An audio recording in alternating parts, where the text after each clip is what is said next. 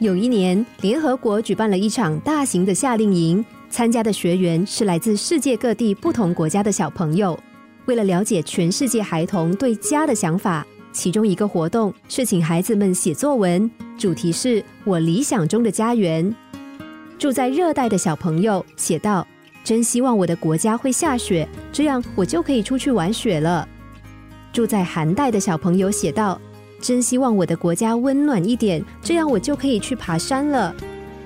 住在大陆的孩子写道：“真希望我的国家能够小一点，这样我就可以天天看海了。”住在岛屿的孩子写道：“真希望我的国家大一点，这样我就可以到处去旅行了。”活动承办人员看到孩子们天真的作文，忍不住都笑了。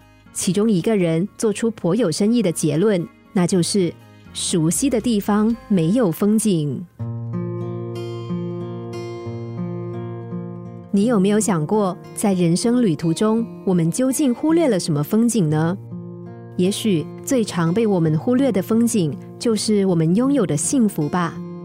其实，能够过得平凡踏实就是幸福，能和家人相处在一起就是幸福，有一份工作，有一点理想。生活里有一些小小的快乐，也都是幸福。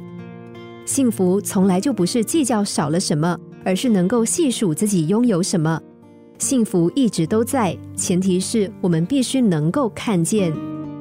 熟悉的地方没有风景，幸福其实一直存在，只是我们对它视而不见。